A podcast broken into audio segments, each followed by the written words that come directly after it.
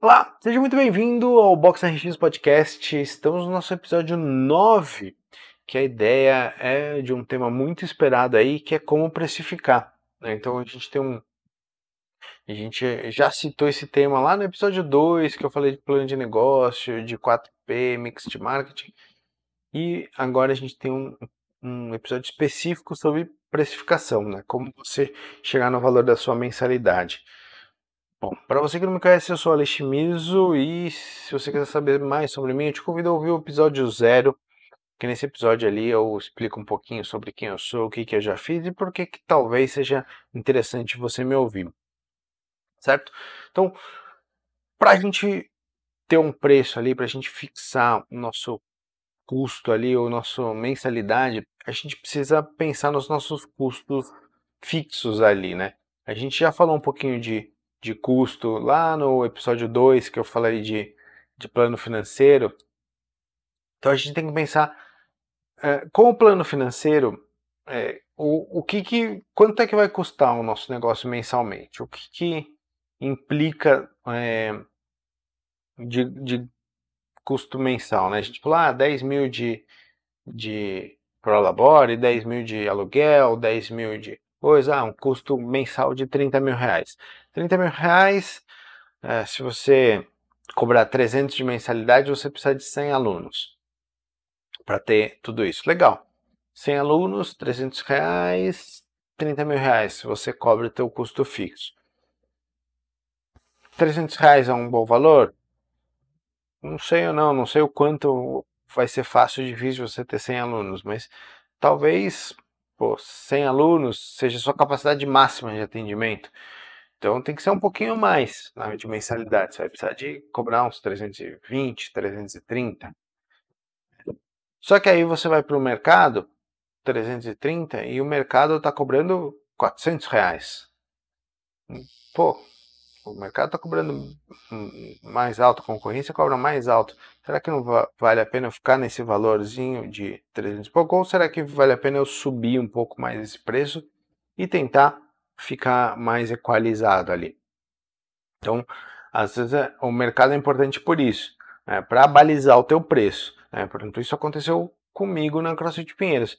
A gente, eu lembro que a gente fechou nossos cálculos e tudo, e a gente tinha um valor, eu não lembro o valor exato, sei lá, 300 reais de mensalidade. Não, né, eu tô falando 300 reais, mas imagina 300 reais.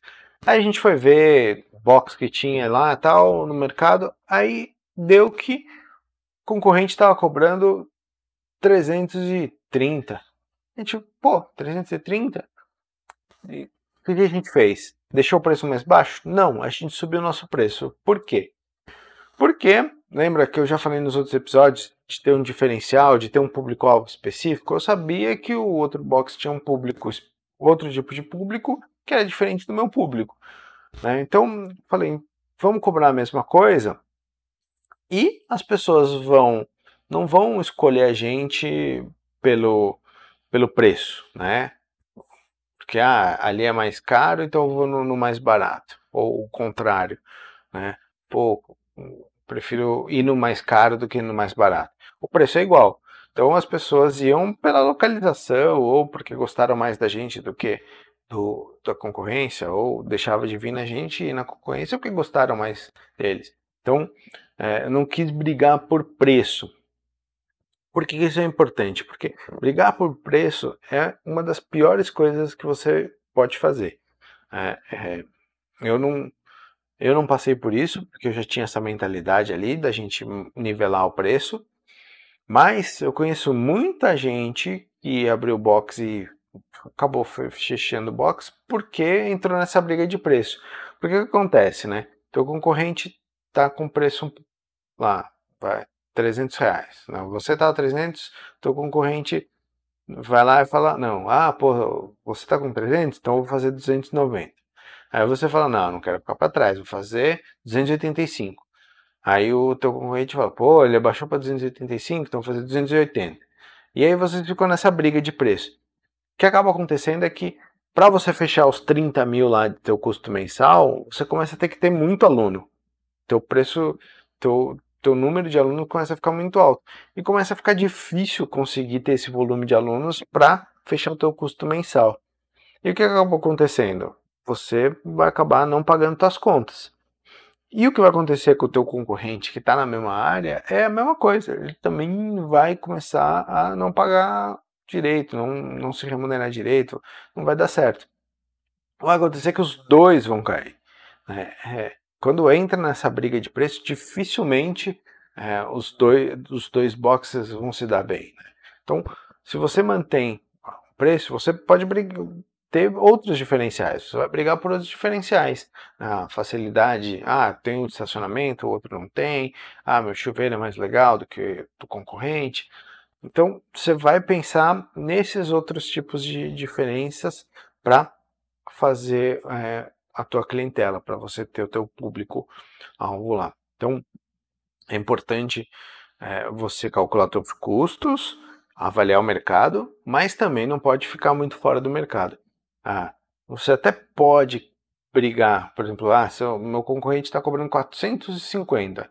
Você avaliou o teu preço, teus custos, né, e o preço seria 330.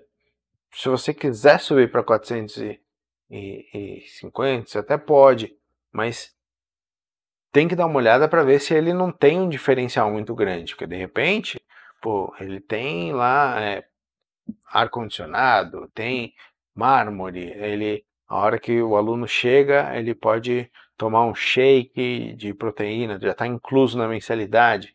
Então, entendeu? Então, isso, isso, pode acontecer. Então, não adianta nada você querer subir o preço para ficar igual dele, mas você não tem o mesmo serviço. Ele está trabalhando aquilo lá. Então, de repente, você fica com o preço mais baixo.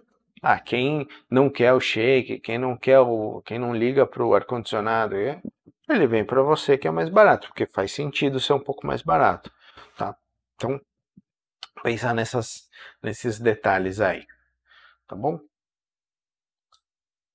Então, pessoal, é isso aí. Eu vou ficar por aqui.